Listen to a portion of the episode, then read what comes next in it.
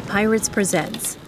Eh, me llamo Julieta Curi Rasgado y vivo en la Ciudad de México.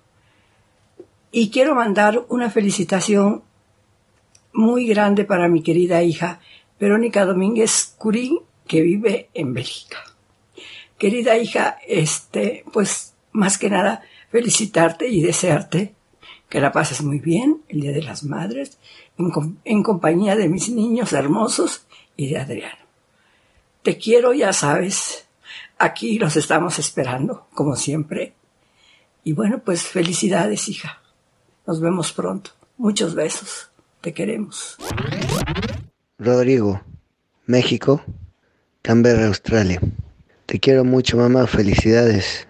Gracias por todo lo que hiciste por mí. Te extraño. Te amo con todo mi corazón. Nos vemos pronto, espero que sí. Happy Mother's Day, Suerguita.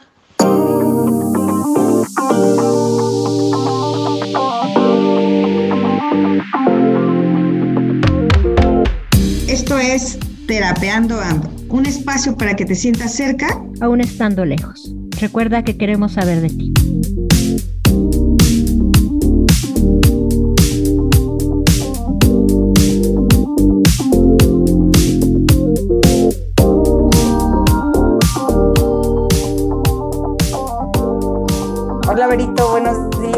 Tardes, buenas noches, depende de dónde nos estén escuchando. Soy Odette Páramo, acá en México. Hola, ¿qué tal a todos? Buenos días, buenas tardes, buenas noches. Yo soy Verónica Domínguez desde Bélgica. ¿Cómo estás, Odette?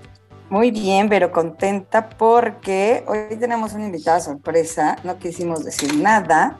Ya pasó el Día de la Madre acá en México, pero este, bueno, pues hoy queríamos hablar del tema de la mamá, de cómo es ser mamá en el extranjero y cuáles son las diferencias entre una mamá en el extranjero y una mamá en México, ¿no?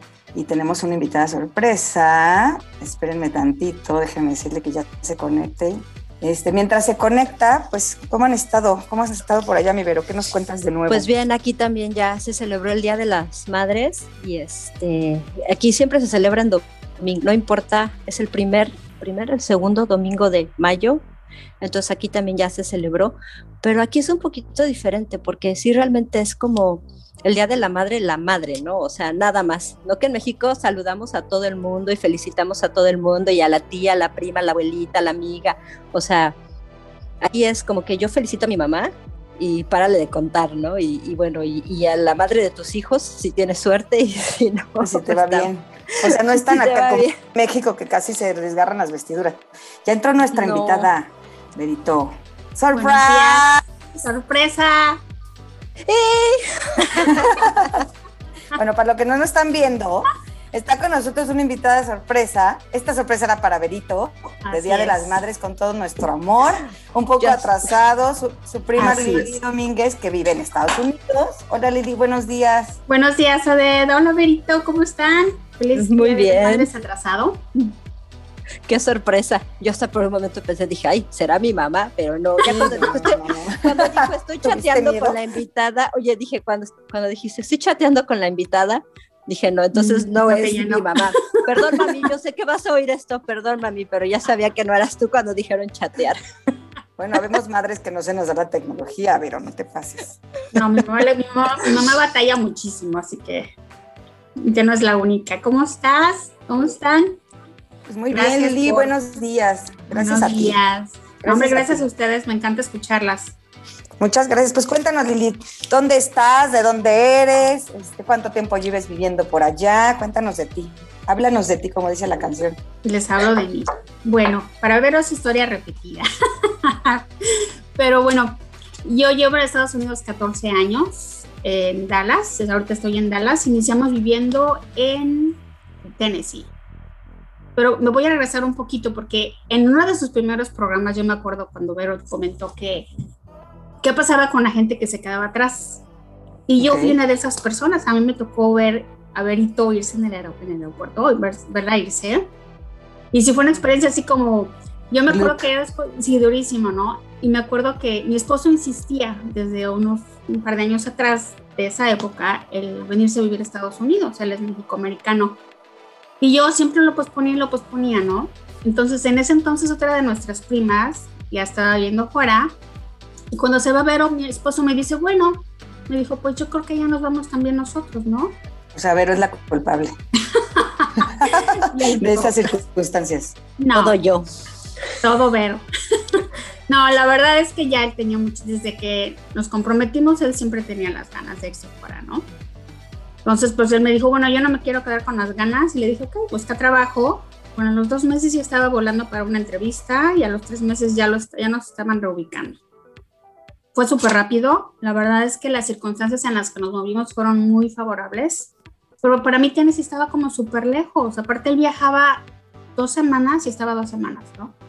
Pues yo mis primeros meses fueron de llorar y llorar, porque yo me acuerdo los eh, correos kilométricos a mis primas, porque decía, bueno, o sea, yo no me moví dejé a mi familia para estar sola tanto tiempo, ¿no? Entonces hablamos y bueno, se hicieron algunos cambios y al final de cuentas decidimos movernos hacia a, Dallas, que está más cerca de mí que un solo vuelo. Ok. Y estamos aquí en Dallas desde hace 12 años. No, 3, 11. 11, sí. no, 12. Porque en Tennessee vivimos dos. Ok. Oye, Lili, cuéntanos con esto del Día de las Madres. ¿Tú eres mamá? Sí. Qué padre. Y que es que, a ver, ¿cómo es ser mamá en otro país? Digo, yo no tengo una más remota idea, pero y tú sí, y muchas personas que nos escuchan también. ¿Cómo es ser mamá en otro país? ¿Qué diferencias tú que viviste como hija este, en México puedes encontrar de, lo que ves en, en, Estados Unidos, por ejemplo, que es donde tú estás en Dallas? Bueno, para empezar, pues estás solo, no tienes a tu familia, ¿no? Eso es como que lo más duro. Ni para ir al cine, ¿no? Que te lo cuiden para ir al cine. Sí, tienes que, digo, ahorita tenemos un, tenemos nuestra familia escogida, le llamamos así nosotros. Somos muy bendecidos con los amigos que tenemos de la iglesia y los padrinos de Leo. Entonces, su hija, una de ellas, nos ha cuidado a Leo desde que es chiquito, ¿no? Pero que es bien curioso porque yo le decía a mi esposo desde que nos movimos, yo a los cinco años me quiero regresar, vamos a hacer la prueba. Y cuando nació Leo con diversidad funcional, tiene síndrome de Down, todo me cambió. Fue pues como dije, necesito mi familia, pero yo no me imaginaba en México siendo mamá trabajando horarios, jornadas larguísimas. Porque pues, bueno, en mi caso mi mamá estuvo con nosotros. O sea, ella no trabajaba. Mi papá tenía negocio, pero nunca, ella siempre estuvo presente, ¿no? Y no digo que yo no, pero yo recuerdo mis jornadas de trabajo en México cuando, era, cuando no tenía hijos o vivía soltera, eran larguísimas, ¿no? Entonces aquí pues la verdad ha sido como que mucha bendición con los jefes que he tenido, el hecho de, la flexibilidad. Yo mis primeros tres años de Leo, mi jefe fue de, ¿qué necesitas, no? Wow. ¿Cómo te ayudo? Los primeros tres años, todos los viernes, yo trabajaba de casa para que el niño pudiera tener sus terapias. ¿Sí? Y bueno, también la otra parte fue, y eso me lo compartió muchísimo, me lo compartió, pero a mí me encantaba ver cómo, como compartíamos mucho, y a la fecha lo seguimos haciendo, me compartía las rutinas que ella llevaba con Alexander pues me encantaba, ¿no? Y yo lo viví en Tennessee también con mi amiga, yo decía, esa parte de las rutinas me gusta, y sin saber que Leo traía diversidad funcional. Cuando nace niño, bueno, yo ya me había leído un libro que me recomendó Vero, otro libro, El dichoso de qué esperar cuando estás esperando. Famosísimo, ¿no? Creo que todas lo hemos leído. Exacto. Y la parte de las rutinas fue básico. Fue básico para él porque aparte él funciona mejor con rutinas. Claro. ¿no? Yo ya traía eso. Entonces, pues en la parte de educación ha sido muy diferente, porque aparte ya sabes, aquí las escuelas, todo es así como que educa con conciencia, eh, educa con como mucha enseñanza diferente a como en México de repente. ¿Son más inclusivos, dirías tú, por no sé? Sí, en algunas cosas sí. Digo, como quiera se batalla muchísimo ¿eh? para lograr esa inclusión de los niños, pero ya hay programas y ya hay una ley que permite, obviamente la tienes que conocer, tienes que empaparte y tienes que pelear por ello, ¿no? Claro. Pero ya hay una ley que prohíbe la segregación de los niños con necesidades especiales. Okay. Entonces, cosa que yo me imaginaba regresar a México y decía, no, es que yo tengo una conocida ya que como batalló con el niño para poderlo meter en la escuela y terminaba manejando horas para, poderlo llevar a, a, una escuela especial. Entonces, si esto para ti debe ser bueno, porque realmente, digo, aquí en México ya, por lo menos en la escuela donde están mis hijos, hay, hay inclusión, hay, hay, hay, salones especiales y aulas especiales para chicos con diversidad este, funcional. Sin embargo, es poco, ¿no? Es poco lo que se ha avanzado, se está avanzando bastante, pero no como en Estados Unidos, que yo recuerdo que desde hace muchos años ya era muy diferente, ¿no? Entonces, yo creo que eso facilita mucho las cosas. Sin embargo, pues sí, el hecho, el hecho de ser mamá en otro país, en estas circunstancias, y de pronto encontrarte pues sola, sola de familia, Sí. debió de haber sido como el doble o triple de, de complicado, ¿no? Sí, no, Pues- la Yo creo que, perdón, eh, ya me voy a meter yo. ¿no? Dale, mi verito. Porque- pero fíjate que yo creo que sí he explicado, pero a la vez también te facilita algunas cosas. Y, y yo creo que esto que voy a contar, yo creo que le pasaba a mucha gente que yo conozco también, porque lo hemos platicado mucho, hablando de rutinas, ¿no? Tú, eh, uno está acostumbrado o se tiene que estructurar de esa forma, porque como estás solo, tus hijos realmente tienen que entrar a tu rutina. O sea, realmente es, tienes hijos, mételos a tu rutina para que tú puedas seguir funcionando, que aunque, eh, no sé, en Estados Unidos creo que es menos, ¿no, Lili? La, eh, el tiempo de que te dan de maternidad. Aquí en, en Europa son 16 semanas las que tienes de maternidad. En, en Bélgica hay otros países donde tienes hasta un año y te garantizan que puedes regresar a trabajar a tu, a tu, a tu puesto.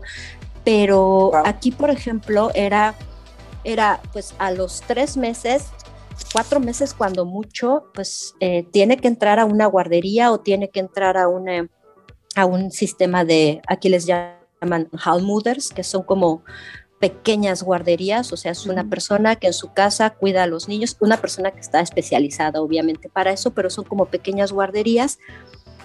Y pues los niños en, e- en este tipo de, de, de sistemas necesitan entrar en una rutina, porque además es más fácil. Y yo recuerdo cuando mis hijos eran muy pequeños, eh, para mí qué importante era que tuvieran esa rutina para que yo también pudiera seguir funcionando, ¿no? Trabajar, hacer mis cosas.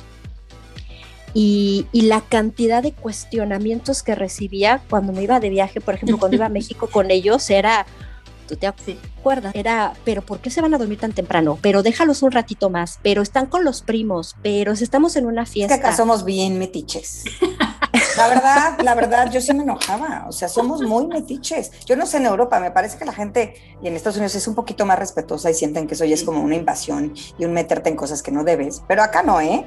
Yo me acuerdo una vez caminando hasta la panza, me agarró una persona extra. ¡Ay, tu pancita! Y yo, "Ah, tantito", ¿no? O Acá No, sí somos favor. como que, ¡cum! ¿no?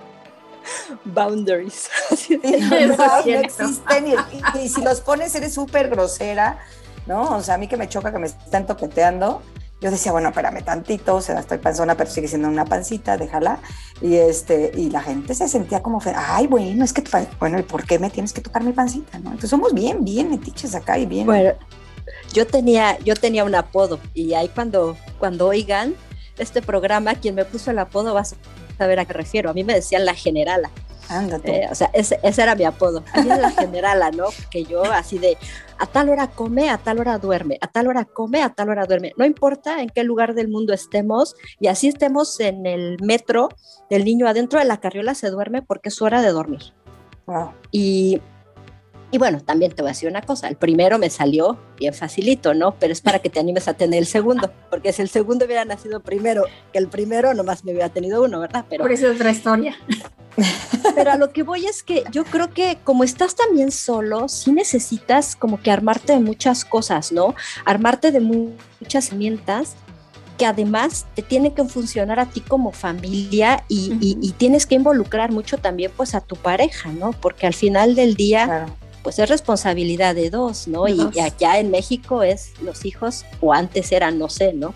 Yo me acuerdo, responsabilidad de la mamá, de la De la abuelita, de la, tía, la, de- y las primas. Hemos avanzado, pero a mí no me tocó ese avance, No ¿verdad? Mis joyas tan grandes, pero yo recuerdo que me la fleté sola todos, ¿no? Que se enfermaban y amanecíamos allá en la cama y, y me decía el papá de mis hijos, ¿qué onda? ¿Qué hacen aquí? Y yo, pues tuvimos calentura, lo metí en la regadera y friega, ¿no? Y el otro así de, en "Ay, cuenta. ni cuenta me di, ¿no? Yo roncaba y estaba feliz, ¿no? Entonces, bueno, pero sí, hoy, hoy yo veo chicos, hay muchos millennials que está padrísimo, porque ya los ves cargando al papá, al niño y Sí. lo llevan trabajo y cosas que a veces, no sé, Lili, en Estados Unidos, en Europa, que es muy común, aquí ya se está haciendo un poquito más común de a poco, pero creo que hay papás maravillosos, la verdad, este, que, que lo están haciendo y que además no se quieren perder de esa cosa tan bonita que, que es la paternidad, ¿no? Pero sí, sí hay unas diferencias todavía bastante. Sí, las hay, muchas. Yo me acuerdo también, a mí también mi mamá me decía, deja, deja al niño dormir hasta que él quiera, dale de comer. Digo, no, mamá, es que debe seguir su rutina, es para su bien. Y había ocasiones en las que de repente él lloraba de cierta forma y yo le decía, él tiene cólico. Ay, pero ¿cómo sabes si está llorando? Le digo, no, lo que pasa es que la rutina le ayuda a él a tener una estructura y él no llora porque tiene hambre porque recibe los alimentos en, cierto, en cada cierto tiempo, él ya sabe. Entonces yo ya reconocí ese llanto y sabía que era cólico y ella, ay, no, no, eres una exagerada, ¿no? Digo, pero bueno, son diferentes culturas al final de cuentas en ese sentido. Y como dice Vera, nosotros también tuvimos que adaptarnos mucho a eso, ¿no? Yo me acuerdo cuando regresamos a México, como, yo creo que le tendría como un año, una ocasión que fuimos, y Jaime estaba bien acostumbrado a cambiar el pañal. Y creo que a Adriano le pasó algo así, ¿no, Vero? Que me entra al baño y me dice, oye, ¿no hay cambiadores para los bebés? En los baños de hombres. En los baños, en los baños de hombres, sí. Porque no se espera que el papá cambie el pañal, ¿no? Así es. He escuchado eso de varios hombres que dicen, no, no, era un tema cambiar el pañal porque en el baño de hombres no había. Hoy ya Así encuentras en algunas plazas el baño familiar que, que antes solo encontrabas en el extranjero y eso apoya, ¿no? Pero sí, sí, lo que dices es totalmente cierto. Así es. Y él se acostumbró muchísimo también a esa parte de lo que... Y aparte de que con la condición de Leo decidimos trabajar al parejo con él. Pues porque si dos no lo quiere un día, falta uno de los dos. Pues que la transición para el niño sea lo menos difícil, ¿no? Porque también pensar en eso, ¿no? Porque no tienes a tu familia en donde estás. Sí, si bien normalmente tenemos un sistema de apoyo muy fuerte, no es lo mismo y nunca va a ser lo mismo, ¿no? La verdad es que siempre se, se extraña esa parte de tener la familia. Nosotros también tuvimos aquí a León una, Vero, aquí le llaman home daycare, en una guardería chiquita. Era una casa, una señora y fueron sus primeros, creo ocho meses de vida, ¿no? Y adaptando la rutina precisamente pues para hacer que todo funcionara y poder seguir trabajando, porque pues definitivamente no se puede con solo sueldo, ¿no? No, y acá si mandas al niño a la guardería eres la peor madre del mundo.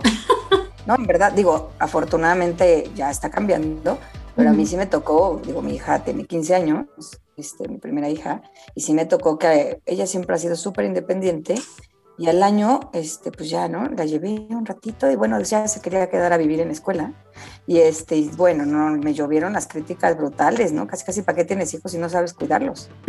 Yo decía, porque tengo que trabajar y porque no pasa nada, está contenta y, y necesita socializar. Y, y bueno, yo soy pedagoga, veo las cosas desde otro punto de vista, pero culturalmente, pues hoy ya se puede más, pero hace 15 años sí era como de qué mala mamá.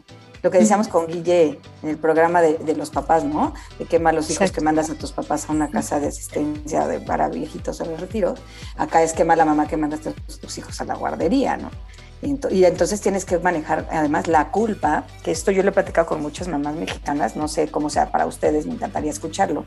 La culpa de, encima de que necesito trabajar, porque como dice Lili, los sueldos a veces no alcanzan, o en mi caso, que soy divorciada, pues además la culpa de la familia, de que te están diciendo de que cómo es posible que los dejes, ¿no? Entonces, no es que en la casa, con nada más y con, con los abuelitos o eso, no porque no sean maravillosos y les den mucho amor, pero necesitan convivir con otros niños de su edad, van a tener otras actividades que van a desarrollar motricidad y otras cosas que requieren los niños, la verdad, y más hoy en día que ya hay tanta cosa, este, y no es, no es siempre bien visto, ¿no? No, y Pues sí, por yo- ejemplo. Perdón. No, adelante. Yo veo, por ejemplo, aquí yo tengo muchas amigas pues que son mamás, conozco mucha gente que, que, que- que son madres y, y de diferentes nacionalidades y los latinos tenemos esto hecho, el, el- la mamá se tiene que hacer cargo, la mamá tiene que saber, la mamá es la que cuida a los hijos, ¿no? Y por ejemplo, mis amigas europeas, pues no tienen esa, esa parte, ¿no? O sea, y no es que no los cuiden, claro que los cuidan, pero para ellos es como más, ¿cómo te diré? Como más, más normal hasta cierto punto. O sea, yo, yo recuerdo que una amiga, una amiga que yo tenía, que ahora vive en, Noruega, este, ella cuando de- decidió embarazarse, decidió, se, decidieron irse a vivir a Noruega porque él es noruego. Y en Noruega él, él, su esposo también tenía hasta un año de, de paternidad, o sea, él podía dejar de trabajar un año para quedarse a cuidar a sus hijos y esto es normal y es como lo más normal del mundo, ¿no? O sea, no es, de, ay, ¿cómo te vas a quedar en tu casa a cuidar a tu hijo? O sea, no, es una, realmente ahí sí es como más compartido, ¿no? Ella se pudo haber quedado unos meses él decidió tomar a lo mejor todo el año por circunstancias que a ellos como pareja les funcionaba. Perfecto, tienen dos hijos y los niños muy bien. Y, no hay ese cuestionamiento de, ay, pero la mamá y dónde están, ¿no? Cosas que además yo creo que a nosotros, a esta generación, sí nos va a caer como que romper un poquito, ¿no? Esos esquemas de la mamá es la que tiene que este, educar o, hacerse cargo, ¿no? De, sus hijos. Y, yo creo que en la medida en que nosotros también como personas le podamos transmitir eso a, mis, a, nuestros hijos, yo por ejemplo tengo dos hijos varones y yo así de todos los días es casi casi de pues, los hijos son responsabilidad de todos, ¿no? y, aprendan a hacer de todo. Y, ellos, por ejemplo, tienen una relación muy padre con su papá, porque pues mi esposo desde muy chiquitos ha estado siempre presente, ¿no? O sea, él es, él era el de los que pues yo los baño, o sea, mientras era bebés, yo no los tocaba en la bañera, a mí sí me daba un pavor, o sea, se me va a resbalar un niño y adiós, ¿no? Entonces, él, por ejemplo, a él, a mi esposo le enseñaron cómo bañarlos en el hospital, porque yo tuve cesáreas con los dos niños. A él, mientras yo estaba ahí recién parida, la enfermera le dijo, a ver señor, la enfermera, ¿eh? venga, vea cómo se va a bañar y aprenda. Y la mano así, entonces tiene que hacer esto y con una mano lo agarra y con la otra lo, este, lo baña todo, así lo envuelve y se lo entrega y así le da de comer. Órale, chum. Y ya. Y entonces él eh, aprendió y pues él los bañó mientras eran bebés, pues todo el tiempo, hasta que ya se pudieron bañar solos, ¿no? él era, era su momento con, los hijos, ¿no? Y, y yo creo que esa parte, cuando tú como familia les enseñas a tus hijos que está bien, que no tiene nada de malo, que no es un trabajo de la mujer, sino que es un trabajo compartido, porque además tú no sabes, ¿eh? Aquí en, en, Europa, por ejemplo, cuando las parejas se divorcian, los hijos pasan exactamente la mitad del tiempo con un papá que con el otro. Eso debería de ser en cualquier lugar porque los hijos necesitan a los dos, ¿no? Claro. Porque los hijos, entonces, imagínate un papá que nunca se ha hecho cargo de sus hijos, se divorcia de la mamá, no sabe qué hacer con ellos. I know what you're talking about, my friend. Exacto. No sabes qué hacer con ellos, ¿no? Entonces, qué padre, no sabe ni qué les gusta. o sea, no los, tiene así de que, sí, los tiene así de que, ¿y ahora qué hacemos, no? Y creo que también para los papás perdón, pero creo que también para los papás es súper, digo, no estamos hablando de los papás, estamos hablando de las mamás, pero sin papás no, hay, no seríamos mamás, ¿ve? O sea, claro. luego me parte que se ponen dramáticas algunas mamás, me odian porque soy el Grinch del 10 de mayo, pero me parece que a veces nos cortamos las venas tipo Pedro Infante en este país en el 10 de mayo y es hasta un peso para los hijos el 10 de mayo, en lugar de ser algo lindo, ¿no? Pero yo creo que no seríamos mamás si no tuvimos una pareja o tenemos una pareja que, con quien tenemos hijos. Entonces, y también quitarle a los papás esa oportunidad, ya, ya platicaremos de eso próximamente, pero quitarle a los, papás la oportunidad de vivir esta, este, no sé, el, cargar a tu hijo, el dar de la mamila, el, a lo mejor no le pueden dar pecho, pero lo apapachan y le dan la mamila. Claro. Creo que es muy válido, ¿no? Y como mamá también tener esta parte, no me gusta decir ayuda, porque no nos están ayudando, porque no es nuestra chamba. Esta parte de, ¿no? de, complementarse y de compartir la paternidad. Así es. Y acá eso se usa se hace mucho también. En mi casa ha sido muy parecido, así como Vero. Jaime también decidió, y desde que lo platicamos, decidió mucho compartir ese, esa parte de la, la paternidad con Leonardo. Y yo lo veo también mucho, como dices, en nuestra, como hispanos, yo lo veo mucho en nuestra comunidad hispana acá. En efecto, la mayor parte, no puedo decir todas, pero en gran mayoría muchas mamis se quedan en casa, ¿no? Son los papás los que siguen saliendo a trabajar yo fíjate que no tuve culpa. Yo, a mí me dolía personalmente porque yo quería estar más tiempo con Leo. Ok.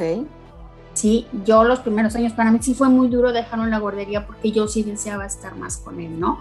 Que me ayudó mucho el tiempo los viernes que yo pasaba con él, claro. Y que salía temprano, lo recogía a las cuatro y media, pues por supuesto, ¿no? ¿Quién no quiere eso? Pero me fui acostumbrando y cuando comencé a ver los beneficios en él, de estar completamente incluido en una guardería, de que él sabe socializar y ver ahorita quién él es, pues la verdad es que digo, valió toda la pena del mundo, ¿no?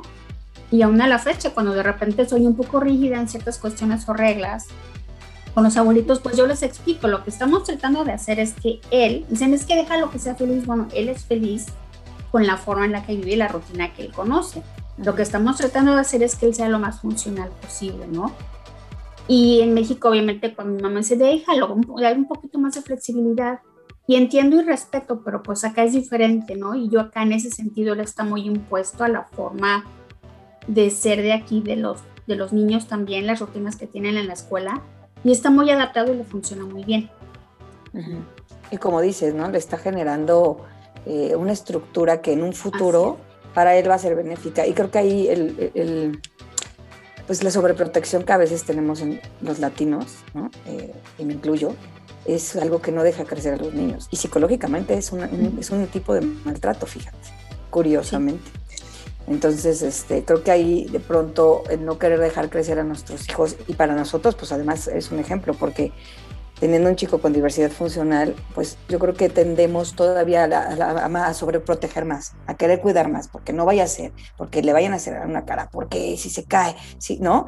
Entonces creo que esta parte de soltar, de... Es muy valiente una mamá desde mi punto de vista que en tu situación hace eso, pero además es muy amorosa, porque a veces se nos va de la vista que el amor de mamá no es la sobreprotección y el no dejar crecer a los hijos el amor de mamá es justamente soltar a los hijos y, dejarlos volar. Y el amor de papá, pero bueno, estamos hablando de las mamás ahorita. Así es. Porque si no, pues a la larga les estamos haciendo un daño terrible. Y yo no sé hasta qué punto, ay, hasta qué punto, es que tengo mi bicicleta, hasta, qué punto es algo que, que nos está perjudicando como sociedad. Porque hacemos hijos de 40, de 35 que siguen diciendo, mami, me lavas la ropa. O sea, yo tengo casos que dices, llega la mamá, es que mi hijito se enoja así. Y yo digo, ¿y qué edad tiene su hijito, señora, no? Me dice 35. Y yo, ah, caray, su niño se enoja si no le lava la ropa con el suavitel que quiere. Santa María, ¿no? Entonces, pero me voy dando cuenta que de pronto yo también cometo esos errores, ¿no? Como mamá. Entonces, creo que esa parte es muy valiente. Y, y digo valiente porque se necesita morderte la lengua y apachurrarte el corazón para decir, pues aunque me duela, vas, ¿no? Y es muy doloroso a veces el dejar que se equivoque y el dejarlo que cometa un error y ver su cara y decirle tú puedes, tú inténtalo. Y por ejemplo, cuando se estaba vistiendo, aprendiendo a vestir, que todavía batalla mucho, me pide ayuda y le digo, inténtalo tú. Y si a veces está distraído y no lo hace, inténtalo tú, te lo así. Y ver su cara de frustración, y ese es un ejemplo sencillo, porque hay muchas otras cosas en las que me estoy, como dices tú, mordiendo los labios y yo, aguántate, dale apoyo, para que él empiece a ganar seguridad, ¿no? Y ha sido muy difícil en ese sentido.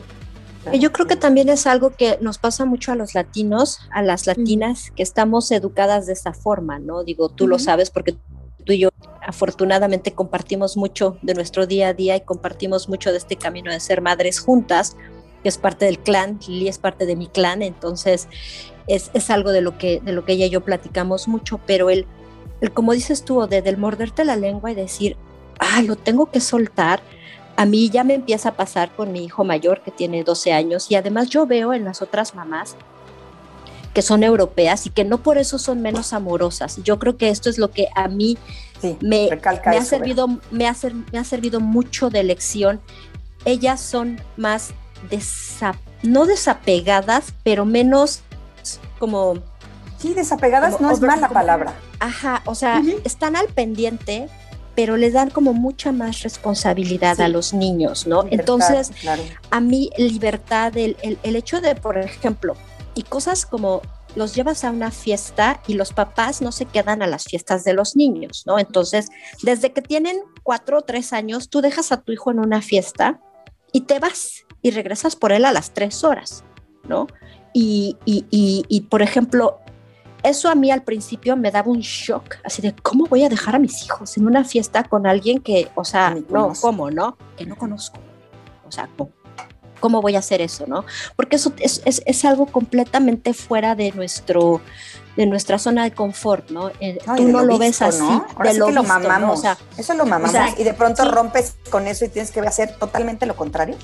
Tú ves que, por ejemplo, en países como los de nosotros, una fiesta de niños, pues sacar siempre borrachera, ¿no? Porque, o sea, es, la fiesta de niños con los papás y a veces hay más adultos que niños, pero bueno, no importa.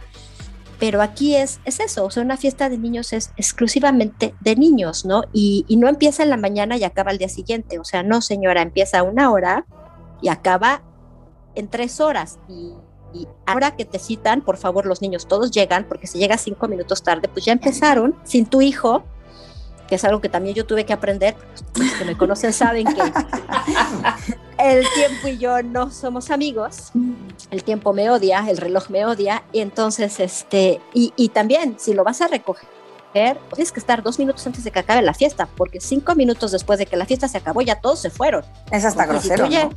eh, sí, Sí. tú llegas tarde y los papás te ven así con cara de, o sea, ¿te estoy cuidando a tu hijo o cómo?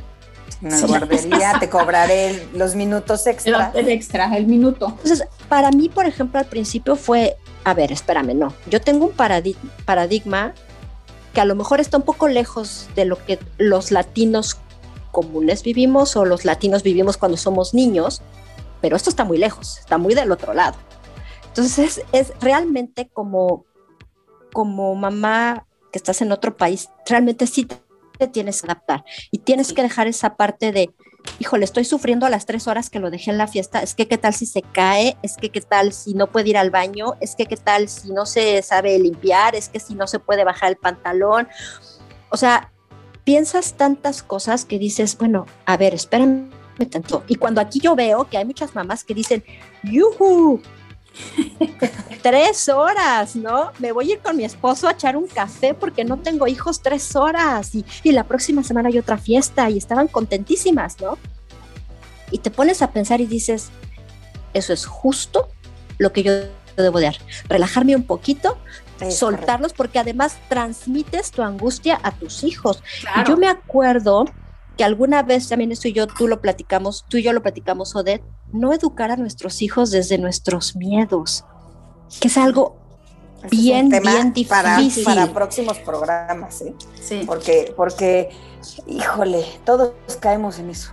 así o sea, es. por favor, el que esté libre de culpa que aviente la primera piedra, porque No hay todos como. así de pronto, ¡ay, se va a caer! Y porque a ti te dan miedo las alturas, como a mí, ¿no? Por eso mido unos 53, porque me dan miedo las alturas. Entonces, está cañón. Oigan, estoy súper agobiada. Se nos fue el tiempo súper rápido. ¿Qué les parece que hagamos una segunda parte? Lili, ¿te quedarías para una segunda parte? Sí. Porque esto, este tema es súper importante y creo que muchas mamás van a estar de acuerdo con que se quedaron picadas como nosotras y son temas que sí es importante platicar y a mí me gustaría eh, que en la, siguiente, en la siguiente sesión platicáramos de cómo se hace para que sí se logre cambiar esta parte que nosotros mamamos aquí en México y que así vivimos y de pronto rómpete el esquema y educa a tu hijo, a tus hijos de otra manera porque, porque sabes que necesitas hacerlo. Entonces, Claro, ¿cómo- que cómo además no todo es malo, Sí, sí. no todo lo Sí. que aprendemos en México No, es no, no, malo. por y eso yo creo que es la parte que tenemos que desmenuzar y decir, esto es bueno, esto sí, porque el amor que tú recibes de tu madre cuando eres niño es Lo mejor. es súper importante. Entonces sí, yo creo que es, momento de desmenuzar qué es lo que sí, qué es lo que no, cómo, cómo lo combinas y lo aplicas a lo que vives hoy, ¿no? Así es. Vamos a despedir esta sesión, pero nosotros seguimos aquí. No se nos vayan a ir, espérense para la siguiente, porque vamos a seguir platicando con Eli y con Vero sobre esta cosa de la maternidad. Y bueno, pues yo quisiera aprovechar, aunque ya lo hicimos, para felicitar a todas las madres, mutters, mothers, o cómo se dirá. ¿Cómo se dice en Bélgica, Vero? Ya, mudera, mudera, Mother. Ok. muder. Y este, pues un beso muy grande a todas, agradecerles todo lo que ya lo dijimos, ¿no? Pues simplemente nos dieron la vida. Entonces, pues, no, no sé qué quieran agregar ustedes. Pues expresar la gratitud a todas las mamis, especialmente a la mía también, porque de verdad que, como dice Vero, hay tantas cosas buenas y el reinventarse en otro país verdaderamente enriquece esa parte que ya se trae, ¿no? Muchas gracias, Lili. Felicidades a todas las mamás, yo como Lili, especialmente a la mía. Madre, sé que Ah. me escuchas, que tú me escuchas siempre. Te, sí, te amo. Oigan, pues yo a la mía, que la quiero hartísimo, yo sí la tengo aquí, sorry, lo siento por presumirles, pero yo sí la tengo aquí cerquita. Es más, vivimos bien cerquitísimas. Pero bueno, pues un besito a todas, muchas gracias. Y pues acuérdense que estamos ya en Instagram, es podcast-terapeando ando y en Facebook en Terapeando Ando para que nos sigan escribiendo y pues no, no se corten porque vamos a seguir con este, con este programa en la siguiente sesión. Muchísimas gracias y pues chao. Chao. Chao.